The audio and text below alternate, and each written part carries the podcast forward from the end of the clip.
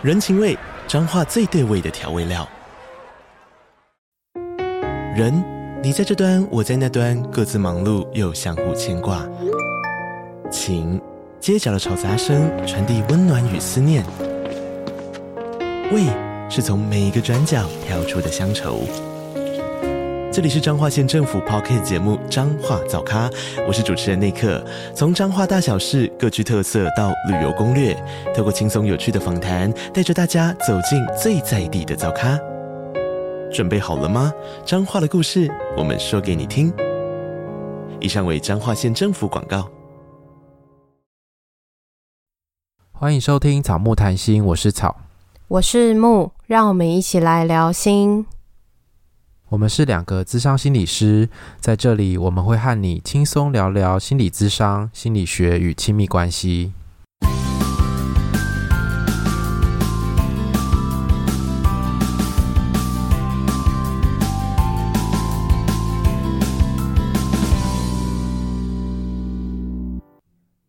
今天的恋爱信箱故事比较短，所以我们可以很快的讨论完。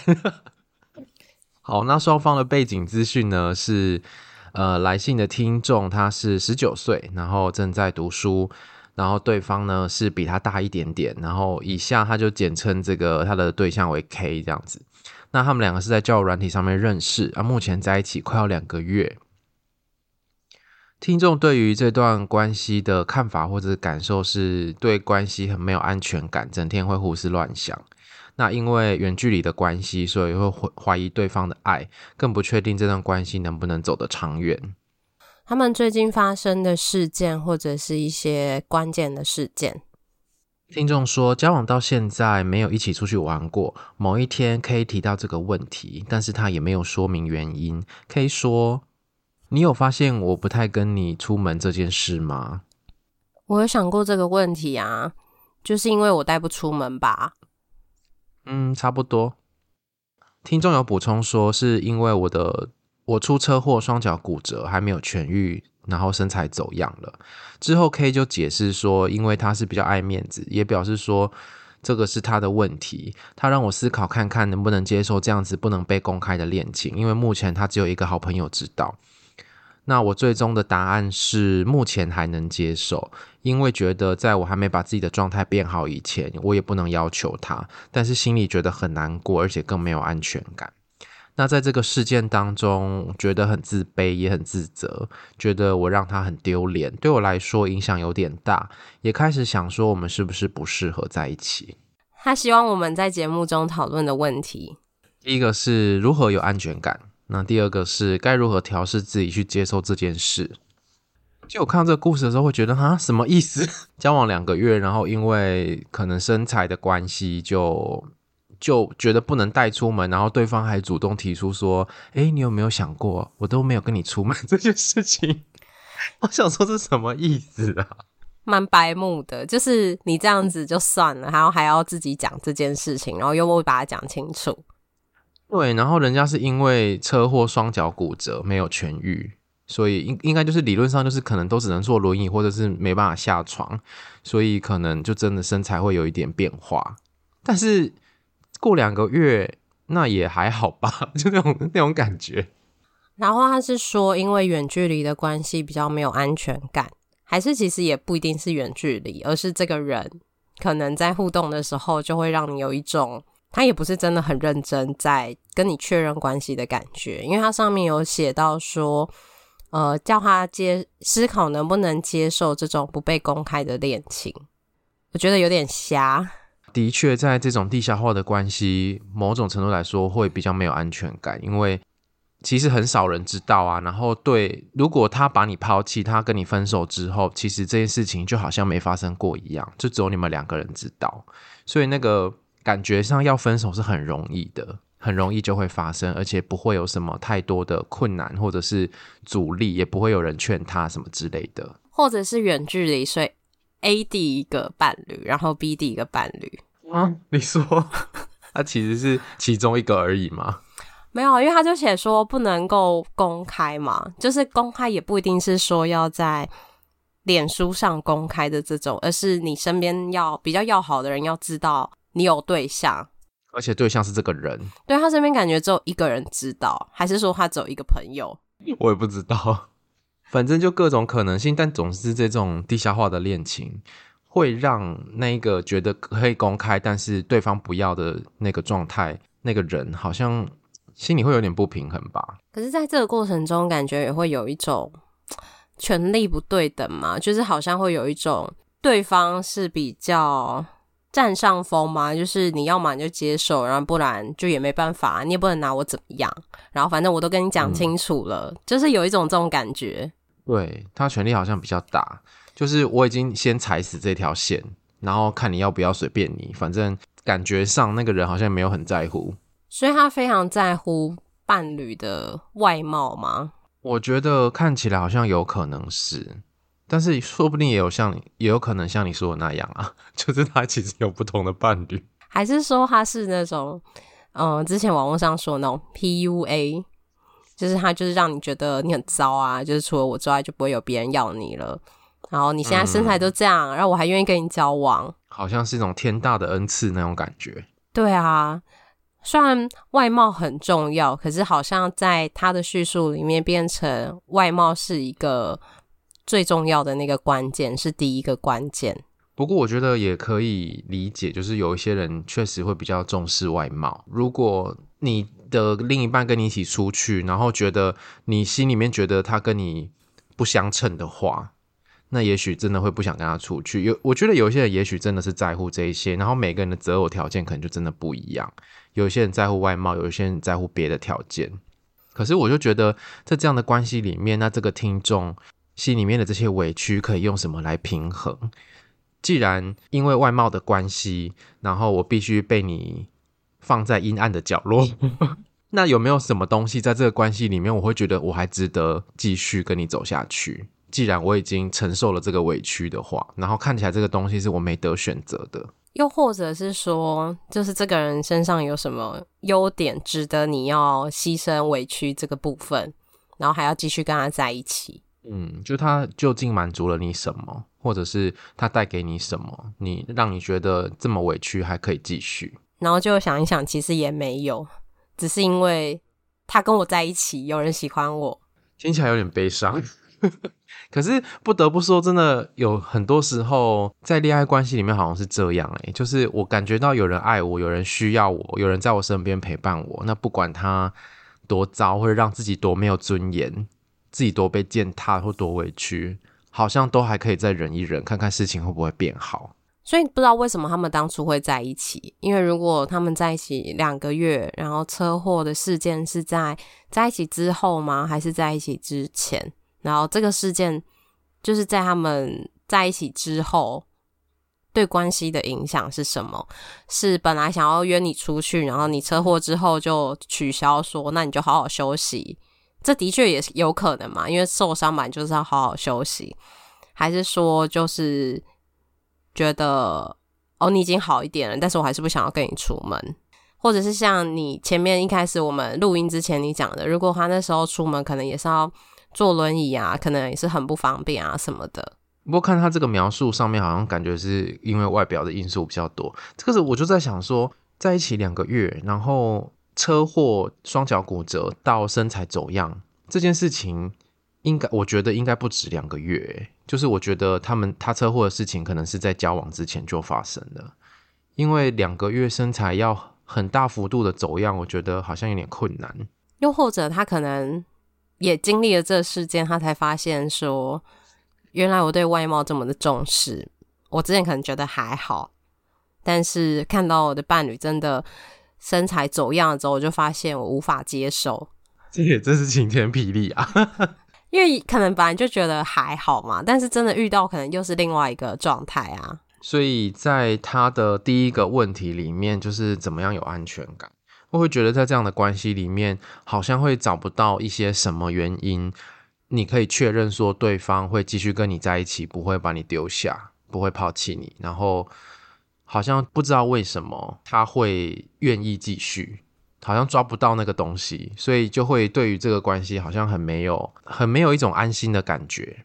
我觉得当他的伴侣说“你知不知道为什么我都不跟你出门”这件事情的时候，好像那个安全感也很难建立啊，因为你就会觉得好像他不是真的接纳你这个人，然后他好像有一个部分是不喜欢的，然后可能你也不知道这个不喜欢他能够忍多久，或者是他能够接受多久，会不会哪一天他就不要了？我在想说，这种双脚骨折，它复原需要一段蛮长的时间，然后复原之后还要再比如说节食运动，然后再让身材恢复，其实还要一段很长的时间。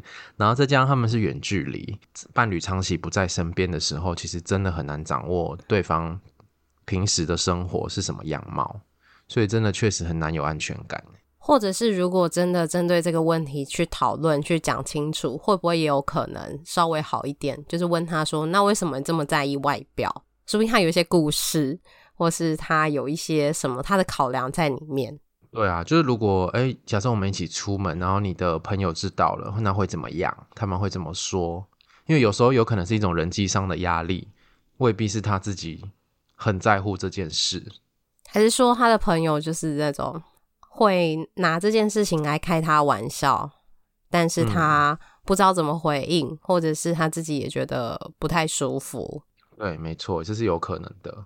所以，如果在这个过程中，除了出去玩这件事情，也可以去想一下，在你们的关系里面，还有什么是会让你觉得可能你的伴侣在意这段关系，或者是他有为这段关系付出的。例如说，他有没有承诺过什么东西？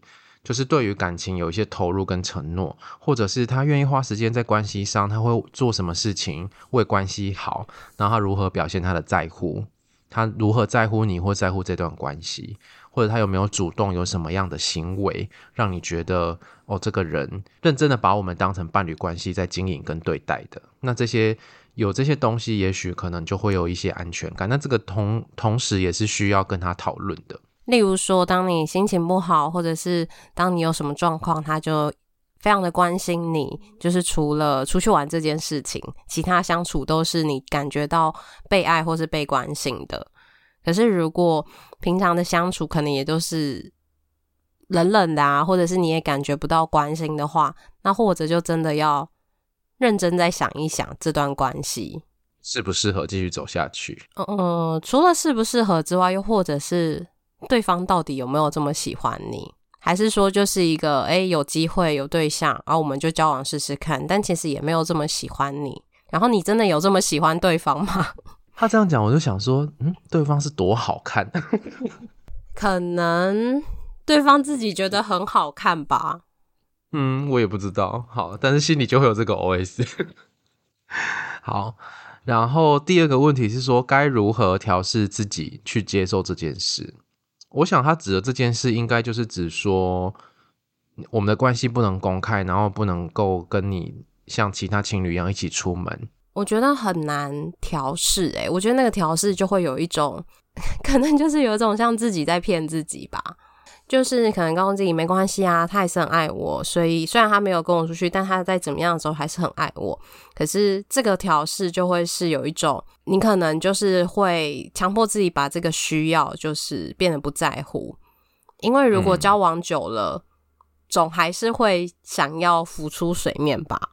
对啊，因为很难是永远都这种状态啊。对啊，对啊。然后如果是这样的话，那还是你就会觉得说，那我也就不要那么重视他，这样我可能也不会想说要可能被带出门啊，怎么样的。我感觉好像这个听众也许可能蛮需要这段感情的，就是对他来说这段感情是蛮重要的。我觉得有可能对他来说很重要，或者是他以为这段关系对他来说很重要。